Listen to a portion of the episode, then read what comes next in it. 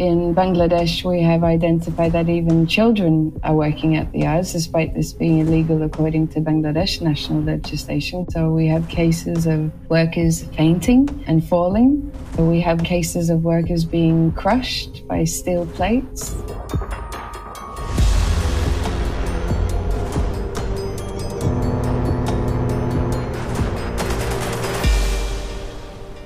Hallo und herzlich willkommen zu einer neuen Ausgabe Ocean Crime. Ich bin Madeleine und sitze hier heute mal nicht zusammen mit Maya. Das ist jetzt die erste Folge, die wir getrennt voneinander aufnehmen, aber digital und ähm, hoffentlich nicht weniger spannend als die davor. Wir haben nämlich heute einen richtig spannenden Fall mitgebracht. Ich weiß, das sagen wir immer, aber heute ist der schon besonders und vor allen Dingen sehr ungehört und ungesehen.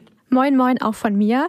Richtig, der ist ähm, ungesehen und ungehört und deswegen hat er Madeleine und mich auch so schockiert, weil wir selber von dieser Branche noch gar nicht so richtig wussten. Habt ihr euch vielleicht schon mal gefragt, was mit alten Schiffen passiert? Was passiert mit einem alten Kreuzfahrtschiff oder einem alten Cargoschiff, einem, einem alten Gascarrier-Schiff? Wo kommen diese Schiffe hin? Wer nimmt sie auseinander? Und ja, was passiert damit? Wie ihr vielleicht schon erahnen könnt, geht es in dieser Branche nicht so ganz mit rechten Dingen zu. Und deswegen haben wir heute mit Ingwild Jensen gesprochen aus Brüssel von der Shipbreaking-Plattform. Ähm, ist wieder auf Englisch, wie ihr im Teaser schon gehört habt, aber wir werden wieder ähm, alles übersetzen, was vielleicht nicht verständlich ist. Also könnt ihr wieder alle diesem Fall folgen.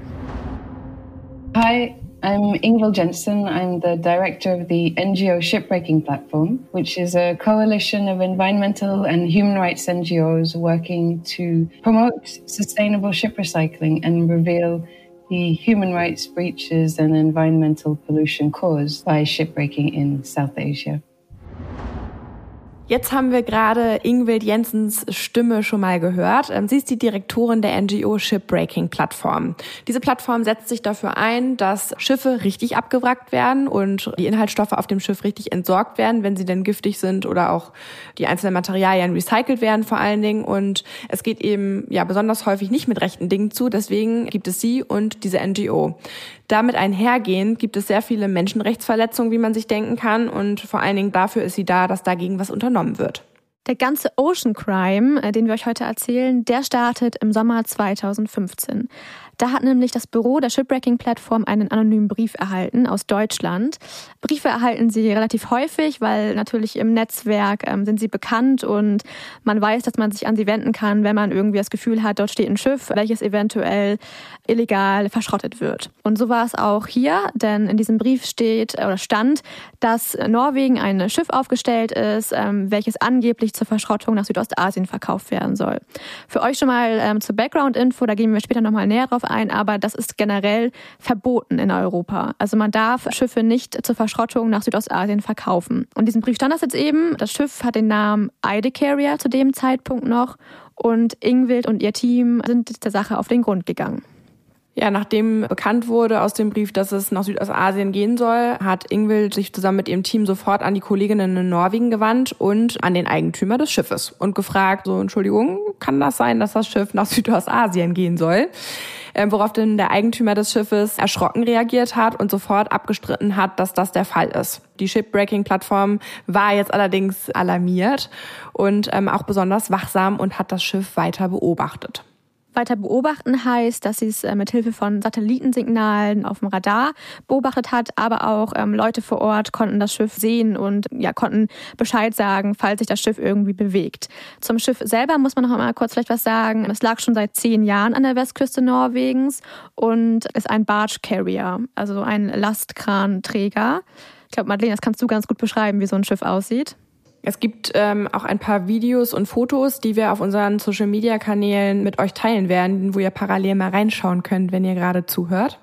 Ähm, es ist ein Schiff mit einer großen Brücke, ähm, wo der Kapitän drin sitzt, also relativ hoch gebaut und der, der vordere Teil des Schiffes ist relativ flach gebaut. Ähm, dort, dort sind Kräne drauf, mit denen ja schwere Lasten gehoben werden können und meistens haben die auch noch so Vertiefungen drin, wo dann eben die Fracht dann eben reinkommt. Und bei uns in diesem Fall bei dem Schiff handelt es sich um ein Schiff mit besonders gefährlicher Ladung. Zu dem Zeitpunkt, wo Kontakt aufgenommen wurde, war bekannt, dass dort unter anderem Asbest auf dem Schiff ist in jeglicher Form und verschmutztes Wasser mit Öl.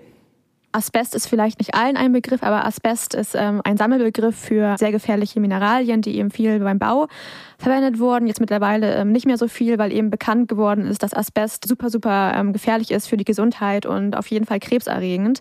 Und dieses Material befand sich jetzt ähm, zum en masse auf diesem Schiff. Ja, es ist, ähm, ich muss noch mal kurz äh, einhaken zu dem, also man hört immer Asbest, auch von früher kennt man das vielleicht noch vom Umbau mit der Familie, irgendwie beim Hausbau oder so. Es ist ein sehr langliebiger und sehr qualitativ hochwertiger Baustoff. Allerdings hat sich mit den Jahren rausge rauskristallisiert, dass diese einzelnen Fasern, die sich lösen und sehr klein sind, leicht eingeatmet werden können und sehr, sehr häufig zu diversen Krebsarten führen. Also es ist hochgradig krebserregend. Dieses Schiff mit diesen gefährlichen Materialien war nun also einfach an der Küste von Norwegen und es passierte lange Zeit nichts. Bis ähm, anderthalb Jahre später, im Februar 2017, Ingwild ihre Nachrichten las und da von einer riesengroßen Rettungsaktion gelesen hat für ein Schiff, welches dem besagten Schiff, dem Eide Carrier, sehr, sehr ähnlich sah und Tide Carrier bzw. Tide Carrier ähm, heißt. Also äh, die Vermutung äh, lag zu dem Zeitpunkt nahe oder liegt immer noch nahe, dass das Schiff Eide Carrier äh, mit einem Pinsel zu Tide Carrier umbenannt wurde. Also ein einfacher Pinselstrich, ähm, wo die Buchstaben E und wo E wurde zu, zu T. Eide Carrier zu Tide Carrier. Ja, es passiert gar nicht so selten, dass dann so zwei Striche von einem E und eine Verlängerung des oberen Strichs des E's zu einem anderen Buchstaben werden, ähm, sondern es passiert relativ häufig, dass Schiffe umbenannt werden, zumindest äh, in dem Arbeitsumfeld von Ingwild. Deswegen war sie jetzt alarmiert. Also es war klar, ähm, dieselbe Farbe, ein ähnlicher Name in derselben Gegend ist doch schon sehr ja, merkwürdig gewesen. Außerdem segelte das Schiff jetzt plötzlich unter der Flagge der Komoren. Das war jetzt für Shipbreaking ein weiterer Hinweis, dass hier ganz was im Argen war. Und somit fanden sie sehr schnell heraus, dass das Schiff sehr wahrscheinlich auf dem Weg zur Verschrottung nach Südostasien war, auch wenn es sich nach wie vor in norwegischen Gewässern befunden hat. Ich habe eben erwähnt, dass es eine große Rettungsaktion gab. Dieses Schiff hatte nun also erhebliche Probleme mit dem Motor und driftete immer weiter auf die norwegische Küste zu, einem, zu einem sehr schönen und beliebten Strand in Norwegen. Es gibt da auch Videos bei YouTube, wo man wirklich sieht, wie dieses Riesenkoloss an Schiff immer, immer weiter zur Küste kommt. Das sieht ja sehr imposant aus, aber auf negative Art und Weise, weil es ein bisschen beängstigend ist. Dann ist ein Helikopter, der da rumfliegt, ein weiteres ähm, Schiff und um eben eine Ölkatastrophe zu vermeiden, weil natürlich, wenn ein Schiff so weit an die Küste kommt, dann ähm, ist die Gefahr auf jeden Fall riesengroß. Und der Kapitän wollte sich aber anfänglich gar nicht helfen lassen, weil, wie wir ja wissen, er auf illegaler Mission unterwegs war. Aber die norwegische Küstenwache hat den Kapitän dann gezwungen, eben Anker zu lassen und ähm, ja, hat ihn gestoppt. Ähm, den Strand kann man sich so vorstellen, dass es schon sehr karibische Ausmaße hat. Es gibt in Norwegen viele Strände, die wirklich weiß sind und türkisenes Wasser haben und dann dieser Koloss von Schiff dort drin steht, der ja sich in die Landschaft nicht so wirklich einfügt und wo sehr, sehr viele Touristen vorbeigehen. Das heißt, es fiel auch auf und ähm, jetzt hatte man wirklich auch in einem Land äh, wie Norwegen, wo man sich natürlich um die Umwelt sorgt und sich auch schnell Sorgen gemacht wird, wirklich Panik, dass da was passiert und machte jetzt Druck, dass das Schiff sich bewegt und nicht mehr dort stehen bleibt. Und somit hat Shipbreaking die norwegische Küstenpolizei und Umweltbehörde alarmiert und gesagt, dass das Schiff Tide Carrier sehr wahrscheinlich auf dem Weg nach Südostasien ist und dass das, dass es eben auch dahin auf dem Weg ist zur Verschrottung und somit auch gegen das norwegische und europäische Abfallgesetz verstößt.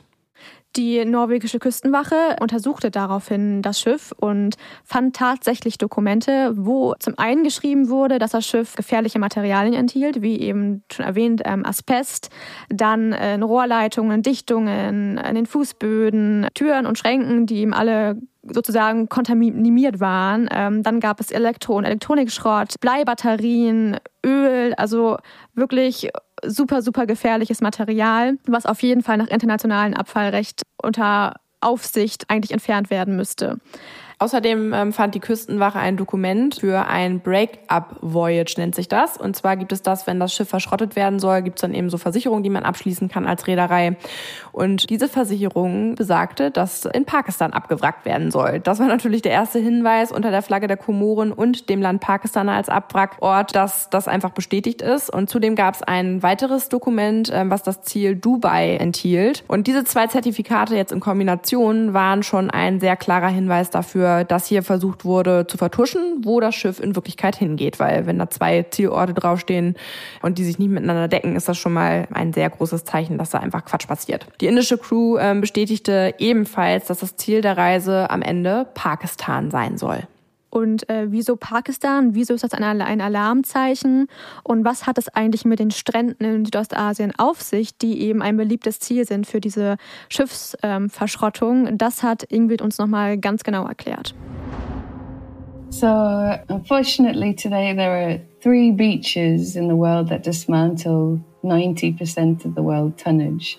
There is one in Gidani, Pakistan, one in Alang, India, one in Chittagong, Bangladesh. And on these beaches, the vessels are ramped up during high tide, broken down during low tide, without any containment of pollutants without any proper infrastructure to ensure safe working conditions, without any training often for the many migrant workers that work at these places, lacking protective equipment to also avoid that they are exposed to hazardous fumes and materials. The vessels contain many toxic materials. They're massive structures and it's a heavy and hazardous industry to take apart a large uh, ocean going ship. On the beaches in South Asia, what we see is a high number of accidents. So it can be explosions, it can be fires, it can be workers falling from height, it can be workers crushed by steel plates falling down. And all these accidents happen because there is a lack of proper infrastructure to conduct the, the dismantling operations in a safe way but also all the hazardous materials, once they kind of are removed from the vessels in these areas, they're not properly treated and disposed of. So they actually continue to put local communities and the environment at risk many, many years after that they have been removed from, from the ship. So it's a, it's a big scandal and it continues to be a big scandal that the shipping industry is using these three or exploiting these three beaches because they have poor environmental standards, low labor standards, etc. Ingrid hat uns jetzt gerade ähm, ziemlich krasse Informationen gegeben. Das muss man jetzt erstmal so ein bisschen sacken lassen. Also, es gibt in der Welt drei Strände, die besonders beliebt sind für diese Schiffverschrottung. Einmal in Pakistan, dann in einen in Indien und einen in Bangladesch. Und das sind wirklich Strände. Es gibt Bilder davon. Da stehen riesen, riesen Container direkt am Strand drumherum richtig viele Leute, ArbeiterInnen, ähm, teilweise auch Kinder, die eben an diesen Schiffen arbeiten, die auseinandernehmen. Man sieht Wasser, was mit Öl verschmiert ist. Man sieht gar keine Schutzkleidung. Das ist wirklich Wahnsinn. Die Bilder sind alle leider ein bisschen älter, weil mittlerweile der Zugang für Journalistinnen ähm, nicht mehr gewährt wird oder allgemein darf niemand mehr diese Strände besichtigen, ähm, angucken, weil das natürlich ja nicht gut ist für diese Branche, wenn das weiter aufgedeckt wird. Aber wir haben ein paar Bilder und die werden wir auf jeden Fall auch teilen. Das ist wirklich ähm, Wahnsinn. Man kann sich das nicht vorstellen, was da abgeht. Man hat eine wüstenähnliche Umgebung, also alles ist so sehr sandig. Man hat eine ganz lange Straße, die meistens dann eben an der Seite eines Strandes liegt und dann hat man diese hintereinander aufgetürmten, alten, auseinandergebrochenen Schiffe, die so weit gehen, dass man ja kein, kein Ende vor, vor Augen hat, kein Ende ähm, dieser Straße mit diesen toten Schiffen sehen kann. Es ist wirklich ja so ein bisschen Endzeit und ähm, wie eine Geisterstadt sieht das aus, weil einfach so wirklich diese riesen Containerschiffe auf diesen Strand draufgefahren sind. Die werden eben dann vor diesen Strand gefahren und gehen dann eben mit, mit der äh, Tide in dem Fall, wo wir eine Doppelung mit dem Namen haben, werden die auf den Strand gespült und brechen dann dort auseinander und liegen dann da und werden auseinandergenommen und die Einzelteile weiterverkauft. Wenn man sich jetzt vorstellt, wie so ein Schiffsrum von drin aussieht, da sind diverse Kanister, da sind Tanks drin, da sind ähm, Fässer drin, da sind Materialien drin gestapelt und dazwischen springen Menschen rum, die dort arbeiten, weil sie es müssen, weil sie nicht viele Möglichkeiten haben und das einfach der Verdienst dort in dem Ort oder in den Orten, in den dreien ist. Es wird von, ja, von Vorsprüngen runtergesprungen. Es gibt keine Sicherheitsmaßnahmen. Es gibt kein, ja, generell kein sicheres Umfeld, keine Arbeitskleidung. Die Leute, ja, riskieren tagtäglich ihr Leben, weil sie eben Kontakt, Kontakt haben, direkten Kontakt mit den Chemikalien, mit den Materialien, die dort sind. Und es verlieren viele auch Gliedmaßen. Es sind einfach, ja, sehr, sehr schwerwiegende und auch, ja, auch häufig lebensbeendende Arbeiten, die dort ausgeführt werden. Und das ist einer der gefährlichsten Jobs ähm, der Welt, wie Ingwild gesagt hat. Und 2016 gab es an einem der Strände, ähm, den Pakistan, den Gadami-Strand, eine Riesenexplosion mit einem Riesenfeuer, wo auch um die 30 ArbeiterInnen getötet wurden und 50 weitere schwer verletzt waren. Und genau zu diesem Strand sollte jetzt dieses Schiff gebracht werden, von dem wir gerade sprechen. Wir machen gleich weiter im Fall, aber wir wollen euch einen O-Ton auf jeden Fall nicht vorenthalten, wo es nochmal darum geht, inwiefern Kinderarbeit bei diesen Stränden auch eine Rolle spielt. In Bangladesh, we have identified that even children are working at the yards, despite this being illegal according to Bangladesh national legislation, because it is deemed a hazardous uh, industry and illegal for, for children to be exposed to these hazards. But uh, they go with blow torches, cut the vessel apart. There are many pipes that may uh, explode during um, those cutting operations. They need to go into small confined areas where toxic gases may have accumulated. Kurz gesagt, in Bangladesch werden also Kinder benutzt ähm, aufgrund ihrer Körpergröße, weil sie eben in, ja, in die Rohre passen, ähm, alles, wo man irgendwie wendig sein muss und klein sein muss. Und auf jeden Fall finde also ich finde es einfach nur schrecklich und noch schrecklicher finde ich, dass ich jetzt weiß, dass ähm, viele europäische Firmen wissentlich ihre Schiffe dorthin schicken. Ja, das ist allerdings schlimm. Und um jetzt nochmal auf unseren Fall zurückzukommen, ist, außerdem prüfte jetzt die norwegische Umweltbehörde die Flagge, unter der das Schiff fuhr. Wir haben hier eine Flagge der Komoren, hatten wir gesagt. Sie riefen also ähm, das Register der Komoren an und meldeten, dass sie ein Schiff gefunden haben, was eben unter deren Flagge fährt und wollten mehr Informationen dazu haben.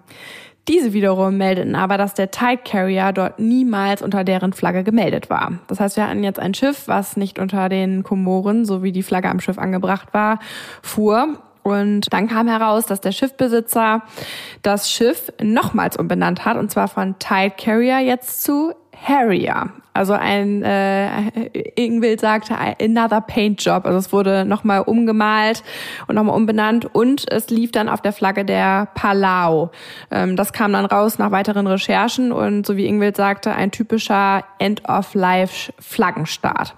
Warum es ein End-of-Life-Flaggenstart ist, also möglichst auch am Ende eines einer Lebenszeit eines Schiffes eingesetzt wird, dazu hören wir jetzt noch einmal mehr.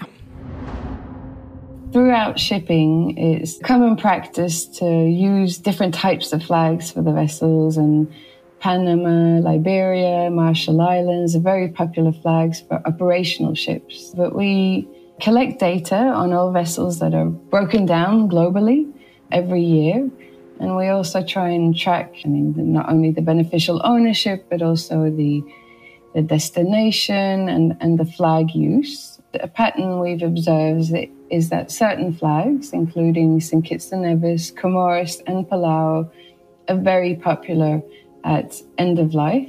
They're not popular during operational life, but they're extremely popular for this last voyage to the scrap beaches of South Asia. And these are, are flags that are grey or blacklisted by port state authorities because their registry is known for poorly implementing international maritime law.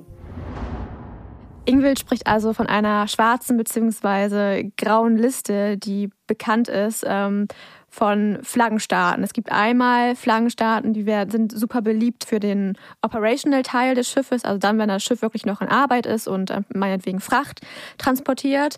Und dann gibt es Flaggenstaaten, die sind eben beliebt, wie Madeleine auch gerade schon gesagt hat oder ähm, Ingrid, für eben diesen letzten Part, den letzten Teil des Lebens von einem Schiff. Und die sind deswegen so beliebt, weil sie eben die internationalen Gesetze nicht wirklich einhalten und da nicht so wirklich ähm, ein Auge drauf haben. Was ich mich äh, noch gefragt habe, Komoren, Palau, wo liegt das eigentlich? Man hört es immer, aber wo ist das eigentlich? Ja, um jetzt mal das beim Beispiel der Komoren unseres Schiffes jetzt zu bleiben, ist, die Komoren liegen zwischen Madagaskar und Mosambik, um es weltlich einzuordnen. Wer schon mal in der Gegend Urlaub gemacht hat, auf Madagaskar wahrscheinlich nicht so viele, wahrscheinlich eher auf Sansibar, ist nicht weit entfernt, ähm, einige von euch. Es ist eine Insel mit weniger bis gar keiner Infrastruktur. Es gibt korrupte Polizei.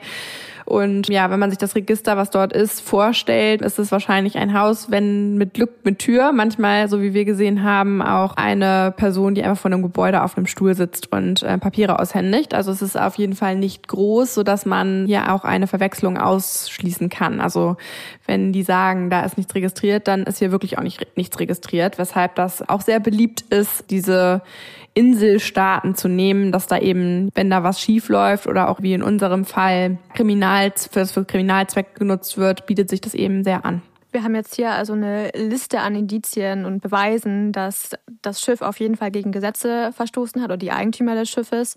Und so kam es, dass am 3. April 2017 die norwegischen Behörden den Tide Carrier beziehungsweise mittlerweile ja den Harrier verhaftet haben, also festgesetzt haben und erklärt haben, dass dieses Schiff Norwegen eben nur dann verlassen dürfe, wenn alles dem internationalen Abfallgesetz entspreche.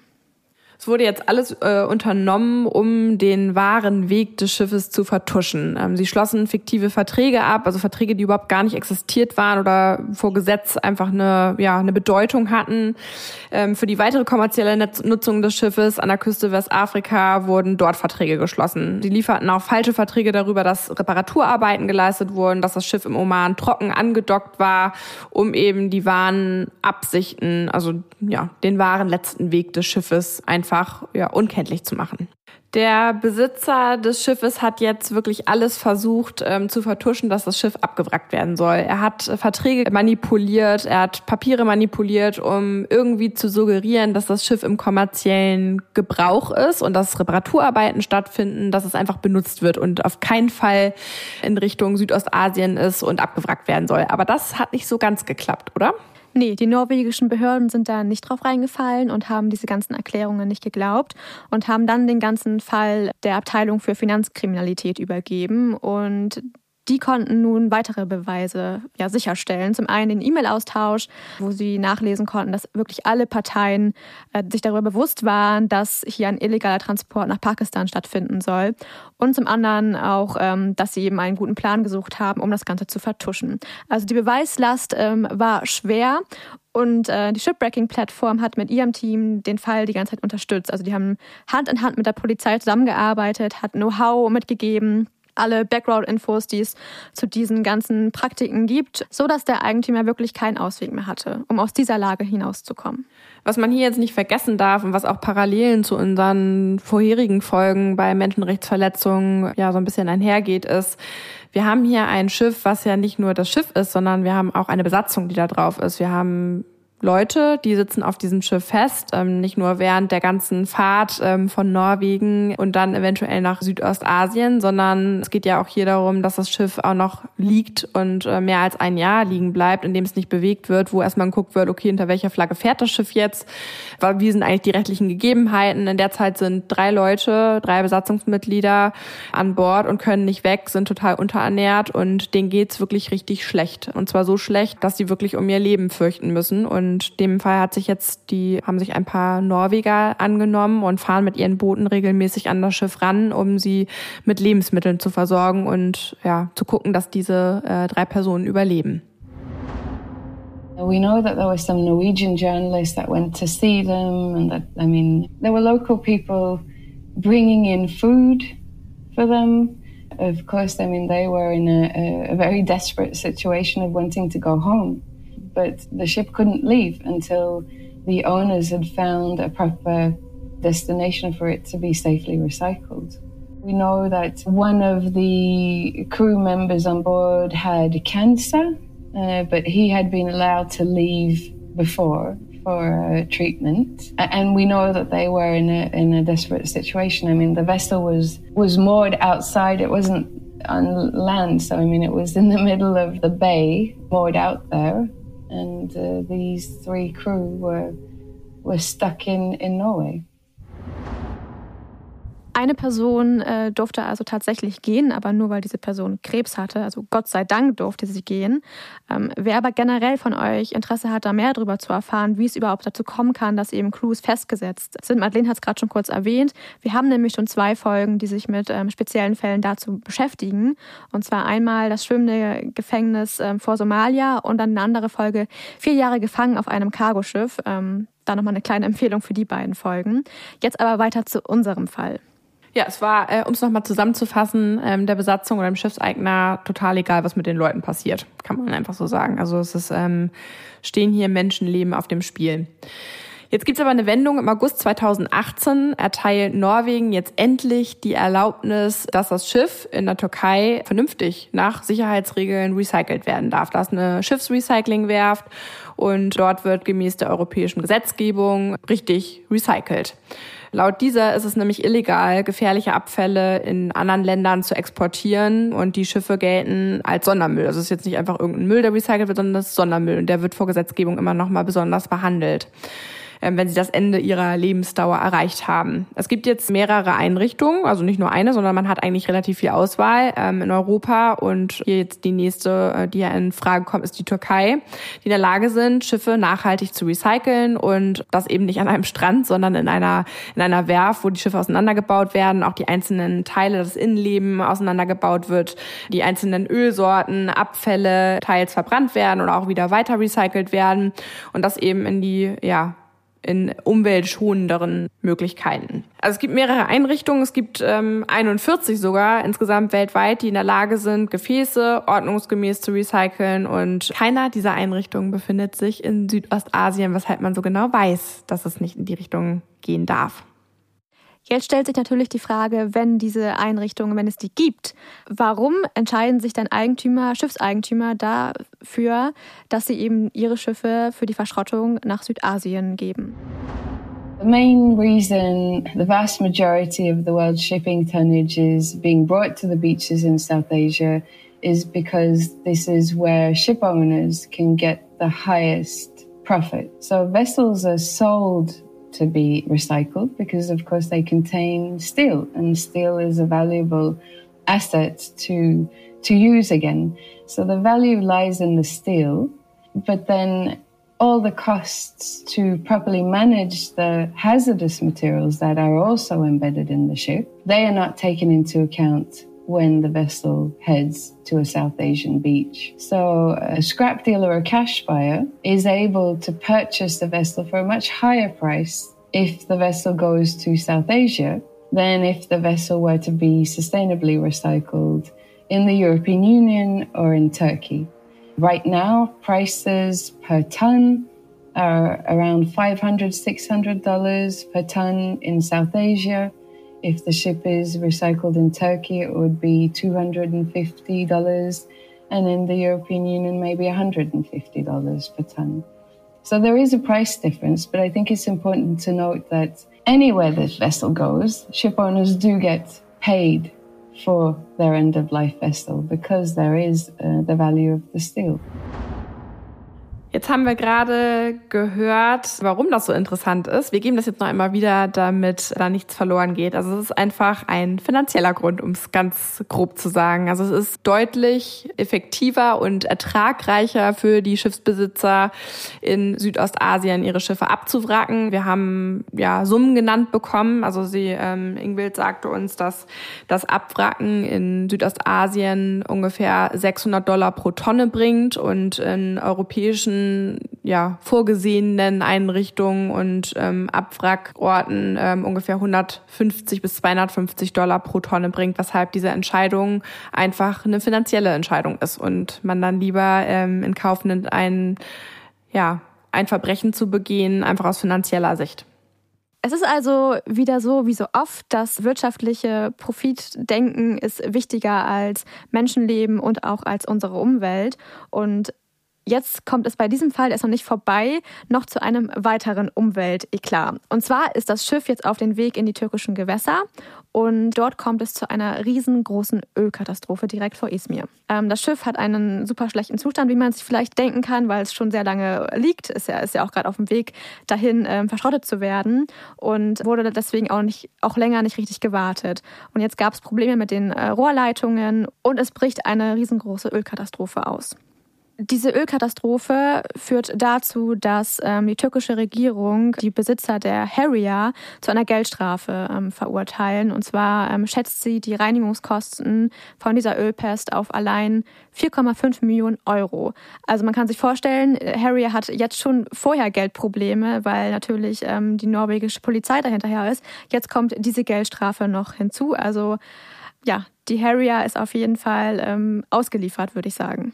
Ja, und mittlerweile auch nicht mehr wirklich lukrativ äh, aufgrund der Geldstrafen und ja, dem Verhalten, was bis dato passiert ist. Um jetzt eine zeitliche Einordnung zu haben, der ganze Fall unser Case ging los 2015 und jetzt wird ein äh, Verfahren eröffnet im Oktober 2020. Am 27. November 2020 wird Georg Eide zu sechs Monaten Gefängnis verurteilt beim Versuch der illegalen Ausfuhr gefährlicher Abfälle, weil er dort unterstützt hat. Ähm, der Name Eide Marie, Marine Eiendom AS ist der Name der Firma von Georg Eide. Wir erinnern uns, das erste Schiff in unserer Geschichte hieß Eide, ähm, ist daran beteiligt und wird außerdem zu einer Geldstrafe von zwei Millionen norwegischen Kronen verurteilt. Da zeigt sich jetzt wirklich, dass es sich um ein wirklich schweres Umweltverbrechen handelt und was jetzt auch wirklich auch finanziell ähm, geahndet geahndet wird und schafft auch hier einen Präzedenzfall. Das heißt, weil es das erste Mal ist, dass ein Räder tatsächlich zu einer Gefängnisstrafe verurteilt wird für ja, solch ein Verbrechen. Präzedenzfall heißt, dass es immer wieder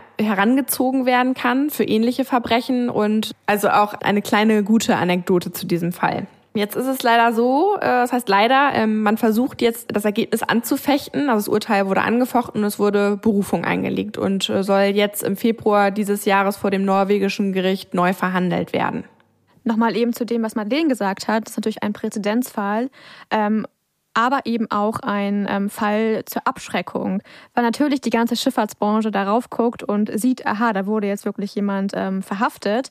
Und ähm, vielleicht bekommen jetzt ähm, einige kalte Füße und werden ihre ähm, Geschäfte nochmal überdenken, zumindest ist das die große Hoffnung, dass der Berufungsfall ähm, Erfolg hat. Ähm, unser Kontakt, also Ingrid, bezweifelt das sehr doll, weil die Beweislast eben so klar da ist und alle ähm, genau wissen, was wirklich passiert ist. Deswegen, ähm, es bleibt spannend. Man kann es bestimmt in den Medien verfolgen, wie es jetzt weitergeht. Was wir gerade auch in den Medien verfolgen können, das hat Madeleine ähm, ganz am Anfang kurz erwähnt, ist ähm, ein ganz, ganz aktueller Fall hier aus Hamburg.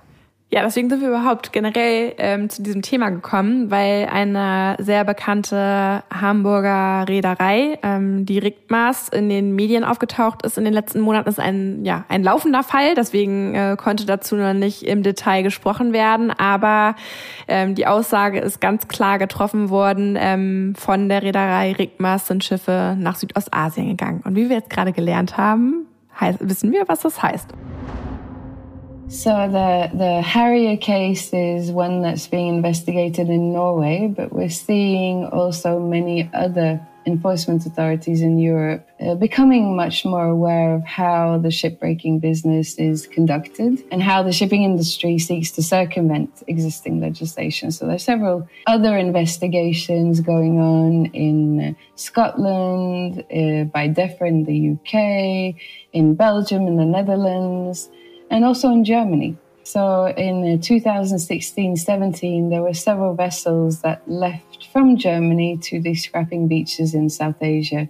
And we know that Hamburg police has been investigating these cases now for, for several years. And it was very uh, exciting to see that the investigation came to the stage of actually raiding officers in August uh, this year because that means that they're getting hold of evidence. And that means that we will hopefully also see a similar court case in Germany soon. I mean, I, I know what is being mentioned in the, the press. I mean, that there's uh, several vessels that left 2016 17 from, uh, from Hamburg and other places in Germany. Die illegale Schiffverschrottung ist also kein Einzelfall. Also weder unser Harrier-Case äh, noch der aktuelle Fall hier in Hamburg, sondern es passiert tagtäglich in ganz Europa, dass Schiffseigentümer ihre Schiffe nach Südasien geben, obwohl die Zustände dort bekannt sind. Und es ist aber egal, weil der Profit am Ende wichtiger ist. Und da stelle ich mir jetzt natürlich die Frage und ihr euch vielleicht auch, was können wir denn dagegen tun? Das führt uns zu unserem Call to Action. Da haben wir heute relativ viel. Ich möchte zur Einleitung eine Frage, die ich mir gestellt habe, nochmal rausgeben. Also ich habe relativ viele Freundinnen, die in der Schifffahrtsbranche arbeiten oder Kontakt haben in die Richtung. Und es ist ja ein sehr, also wenn man sich in der Branche bewegt, ähm, generell rund um die Schifffahrtsbranche, ein sehr hochgehaltener Job oder sehr hochgehaltene Jobs. Es sind immer sehr fancy Abende, wenn man irgendwie essen geht. Man hat meistens maritime Kleidung an und bewegt sich doch in sehr elitären Kreisen.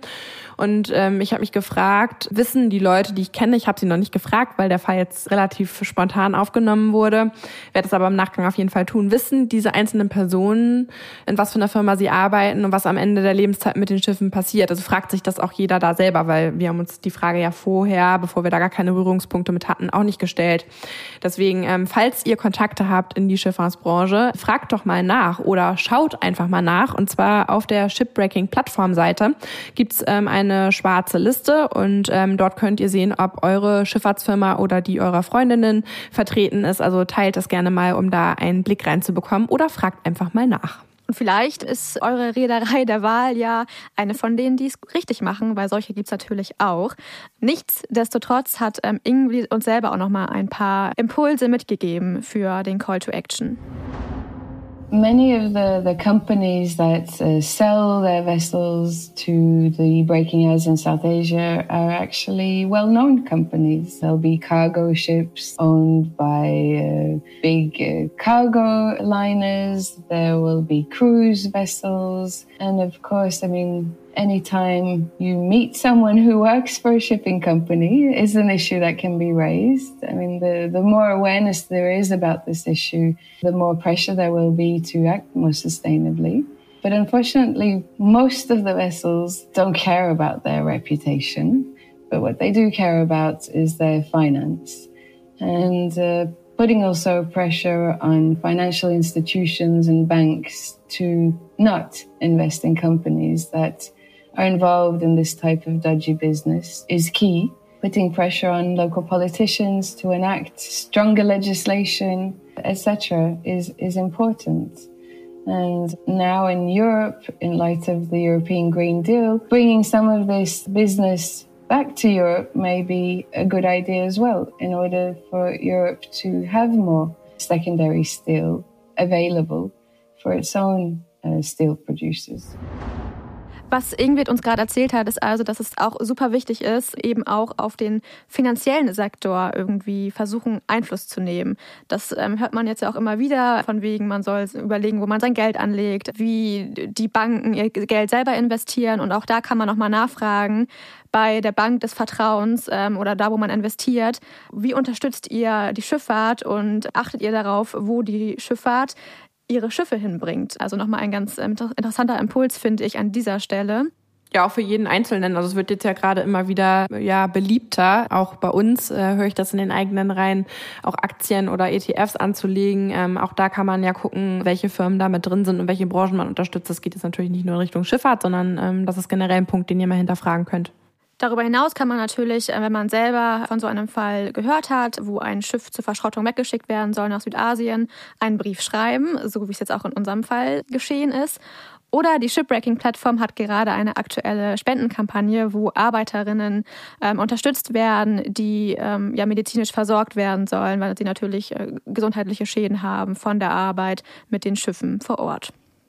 Wir haben äh, einige Gästinnen in unseren vorherigen Folgen schon gefragt, ob es eine besondere Situation gibt, wie man zu dem Beruf gekommen ist, den man macht, weil es ja schon eher untypisch meistens ist, wie man in eine NGO oder in den Nachhaltigkeitsbereich reingerutscht ist. Und den gibt's auch bei Ingwild. Und das war sehr emotional und auch ja für uns sehr emotional nachzuvollziehen, warum sie da gelandet ist, aber ähm, auch irgendwie schön zu sehen, dass es sie dann in diesen Beruf geführt hat und vielleicht ähm, gibt es da bei dem einen oder anderen Parallelen durch ein Erlebnis in einen Job zu kommen, wo man anderen Menschen helfen kann, wie es jetzt auch der Fall ist. Da hören wir jetzt immer rein.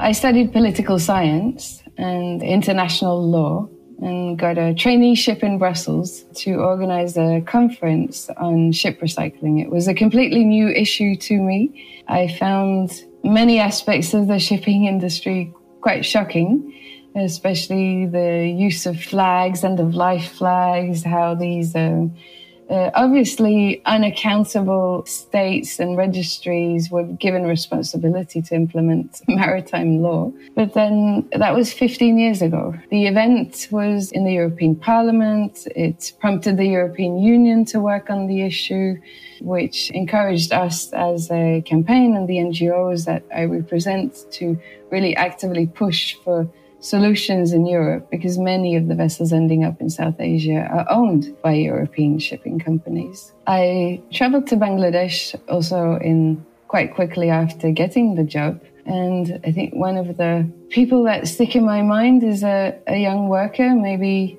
16, 17 years old, in the hospital in Chittagong. He had uh, his his legs had been crushed by a by a steel plate, and he was uh, lying in the Chittagong hospital bed, not being able to move his legs anymore.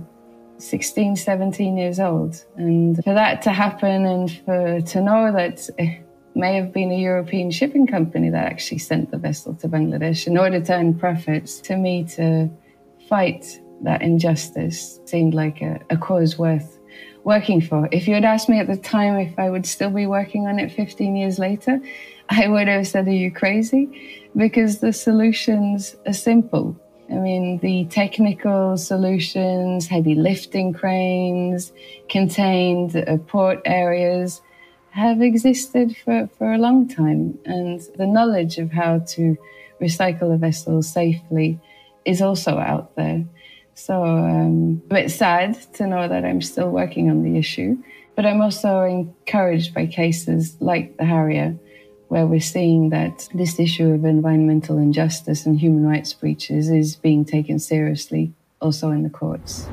Ingwild hat also damals ein Praktikum gemacht und hat dort erstmals Berührung mit diesem Thema bekommen, mit ähm, Ship Recycling und wie diese ganze Branche läuft, auch mit den Flaggen, unter denen ähm, Schiffe fahren und hatte dann die Chance, ähm, nach Bangladesch zu reisen. Und dort hat sie eine Person getroffen, einen jungen Mann oder Teenager fast noch, 16 oder 17 Jahre alt, der dort im Krankenhaus lag und ähm, wo das Bein komplett zerschmettert war, ähm, weil eben eine Stahlplatte auf diesen, aufs Bein gefallen ist. Und das hat sie so berührt, dass sie danach dachte, okay, sie muss etwas dagegen tun, gegen diese ganze Branche, ähm, hat aber nicht erwartet, dass sie jetzt 15 Jahre später nach diesem Vorfall immer noch dagegen arbeitet und sich noch nicht so viel getan hat. Aber deswegen gibt es hier zum einen dieser Podcast Hoffnung, aber auch der Fall Harrier, weil da jetzt wirklich mal ein Gerichtsurteil gesprochen wurde. Und wir haben auf jeden Fall auch große Hoffnung und wir hoffen, dass wir ein paar Impulse mitgeben konnten und freuen uns auf die nächste Folge. Wir haben noch eine kleine Info bzw. Korrektur. Und zwar haben Madeleine und ich in diesem Podcast öfter von Südostasien gesprochen. Wir meinen aber in allen Fällen Südasien und uns war sehr wichtig, dass wir das nochmal richtig stellen. Und wir freuen uns wie immer über eure Bewertung. Ähm, das hilft uns ungemein wirklich, damit ähm, unser Podcast ähm, ja, Reichweite bekommt und gesehen wird und gehört wird. Ja, wer es noch nicht gemacht hat, gerne auf Spotify aber die fünf Sterne vergeben natürlich und bei iTunes oder anderen Portalen auch eine schriftliche Bewertung hinterlassen. Wir lesen die alle und auch hier gerne der Shipbreaking-Plattform folgen und gucken, was es ähm, immer Neues bei denen gibt, um die zu unterstützen. Ähm, es gibt auch die eine oder andere Petition, die online ist. Auch da nochmal der Aufruf, das klingt immer so ein bisschen so, ah, das ist eine Petition, aber es hat in, vor allen Dingen im vergangenen Jahr, finde ich, gezeigt, dass doch die Masse an Leuten, die sich für so eine Petition einsetzen, schon zeigen, dass man es einfach in, ja, ins Parlament schafft, dass solche Themen diskutiert werden und dafür auch Gesetze geschaffen werden, dass gewisse Dinge eben nicht mehr erlaubt sind. Also werdet aktiv, tut eure gute Tat für heute und bis zum nächsten Mal. Tschüss. Tschüss.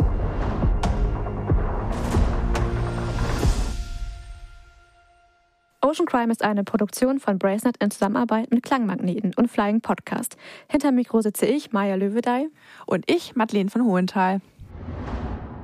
Die Inhalte unseres Podcasts haben wir aus erster Hand und wurden mit größter Sorgfalt recherchiert. Für die Richtigkeit, Vollständigkeit und Aktualität der Inhalte können wir jedoch keine Gewähr übernehmen. Wir schließen jegliche Haftung für das Offenlegen von geheimen Informationen aus und wir können keine Haftung für eventuelle Folgen übernehmen.